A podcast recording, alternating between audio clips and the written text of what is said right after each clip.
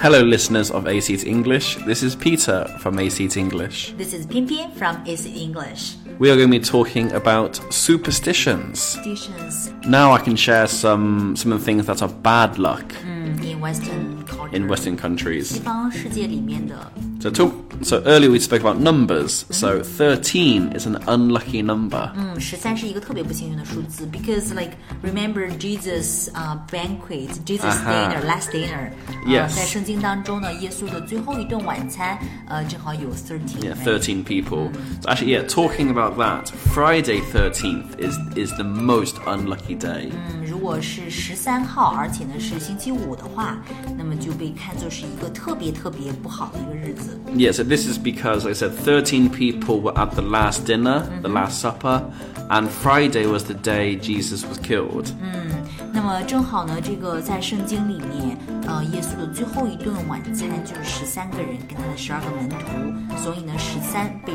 看作是一个特别不好的数字。那同时呢，嗯、j e s u s was killed Yeah. on a Friday。 Exactly. 啊、耶稣被呃钉十字架呢，然后受死是在一个周五，所以呢，这个 Friday 啊、thirteen Yeah, so Good Friday is the day Jesus died. And actually in England, we some people consider it very lucky to eat fish on Friday 在 because 星 that's 期 what he ate. 啊，在星期五的时候，嗯呃，被称作是这个 Good Friday，耶稣受难的那个星期五被称作是 Good Friday。那么在英国呢，很多人喜欢在那天吃鱼，啊、表示这样的话会非常的非常的幸运。啊、为什么呢？因为嗯。之前 Jesus 啊 Yeah. 耶稣呢就会经常吃这个 Yeah. fish，right？五饼二鱼的故事等等。 Yeah, exactly. I believe in China 4 is a very unlucky number Yeah, it is. because it sounds like death. Yeah, it sounds like Yeah. that. And also, if you break a break a mirror, you will have 7 years bad luck. 哦、s o you guys believe that？如果 Yes, 打破 yeah. 一个 mirror，打破一个镜子的话，就会有七年的 bad luck。 Yeah, so if you break a mirror, this is one of the unluckiest things you can do. 可能你们英国人不懂岁岁平安的道理吧 Yeah. yeah we can talk about gifts. ？OK， So 送礼也有讲究。 yeah, so uh, you shouldn't give someone a clock as a gift. Wow, we share the same one。 Yes. 我们这方面是一样的，我们中国人也是不可以送给别人钟表，但是你们是为什么呢？嗯我们 we don't we don't give people a clock as a gift. Yeah, like a because- watch is okay. Yeah, but- watch is okay, but not clock. Yes. Clock sounds like uh, you know 送钟，you know like uh, sending you to your funeral. Yeah, it's just like you can. It's a countdown to the time you die. 这个跟英国也是一样的。So you guys do not give somebody a, a clock as a gift because because it's kind of like counting down. to Yeah, your exactly, death, right? exactly. Yeah. Okay. Also, you shouldn't give someone an empty wallet or purse as a gift. 嗯，送人礼物的时候，如果送钱包的话呢，不可以送空的。Make sure you put a little money inside. Yeah, so if you give, if it's an empty wallet or purse, it means they're going to be very poor from now on. No money. 所以送人礼物的时候也要注意了。Actually, like we have some, we have similar thing. Like you do not uh, give someone a pair of shoes. as a Yes, gift, I've heard that. right? Yeah, it means like the woman will walk, Walk away. Yeah. The last one is it's unlucky to open an, an umbrella indoors. 嗯，在 indoors 房间内，如果去 open umbrella 是不太好的。Why? Uh, I don't know. It's just bad luck. My mother told me this. 嗯 I was warned when I was a kid. 我小时候被警告说不可以在 indoors 去打开一把伞，因为 you will never get taller， 再也不会长高 Ah, 了。 I see. Well, you say like so, some some of these superstitions are the same. Like the clock superstition is the same in England and China, but I feel this one is a little different because I often see Chinese people open the umbrellas indoors after it rains to dry them. Yeah, it's true. But in England, my mother would tell me never to open it indoors. So before before I go in my home, I open the door and then I shake Ah, the I- umbrella. I think the The difference is that it's unlucky or you'll never get taller if you stand under an opened umbrella. Ah, I In see. China, it's I like see. this. 在中国是不可以站到这个打开的伞下面，但是像你们的话，you guys is not open， Just right？ never open it 嗯 indoors. 不要在房间之内、户内开伞，right？嗯，it's such a fun topic, right? Yeah, 很好 okay. 玩的话题哎。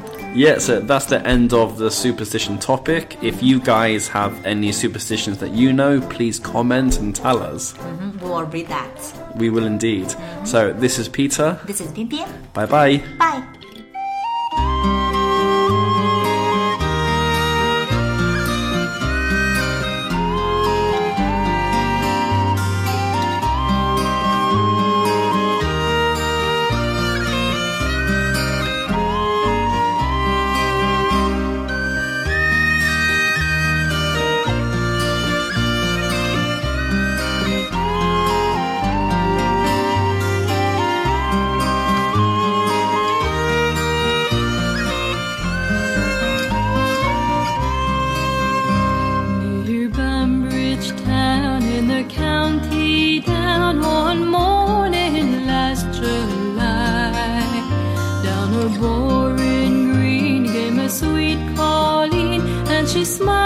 She passed me by.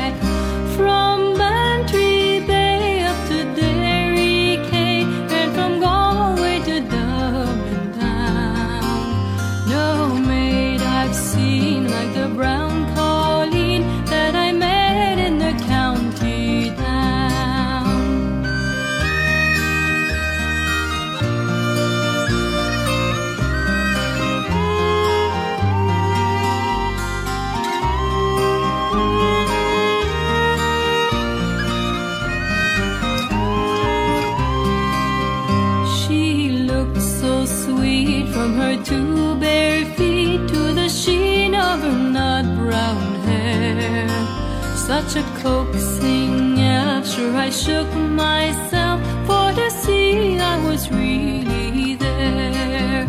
From Bantry Bay up to Derry Quay, and from Galway to Dublin town. No maid